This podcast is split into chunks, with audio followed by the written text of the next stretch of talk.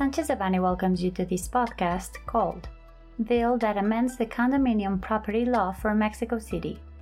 We remind you that this material is only informative and cannot be considered legal advice. For more information, please contact our lawyers directly.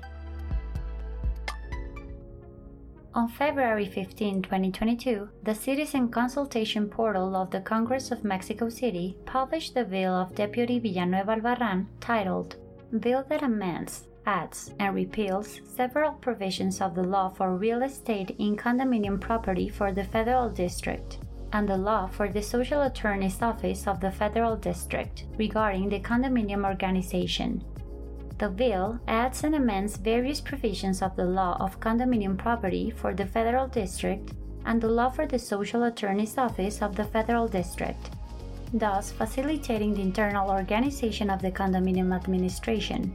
It also ensures that the efforts of the members of the condominium administration that appear at the meetings are not wasted due to lack of a quorum.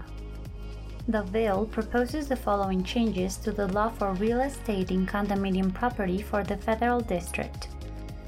Article 30 changes the requirement for the condo owners' meetings to be convened by the Administration Committee to establish that they will be convened by at least two members of the Administration Committee, or if not, the number of administrators equivalent to 10% of the totality of member condos. In these assemblies, the members of the Interim Administration Committee mentioned in Article 46 of this law may be elected. It clarifies that the members of the committee must be elected at least once a year by the General Assembly, where previously there was no specific time frame.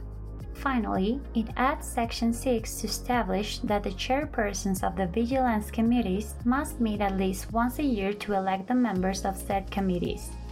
Article 32 clarifies that the general condo owner meetings may be convened by at least 10% of the total condo owners in case there is no administration, substituting the requirement to make the convocation before the Attorney General's office and removing the different percentages that there were according to the privately owned units. It updates the cases in which the Attorney General's office can convene general assemblies. Article 38 is modified to allow the minute books to continue to be presented in future calls, preventing the process made in previous condo owner meetings from being lost.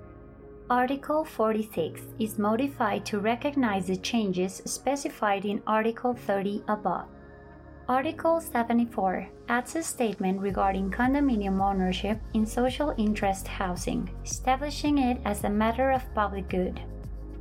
For its part, the law of the social attorney of the Federal District was proposed to be modified only in its Article 23 to establish the assumptions in which the attorney can call the assembly and recognize that the minute books will not lose validity, in accordance with the additions of Article 32 and 38 of the Real Estate Condominium Property Law for the Federal District described above.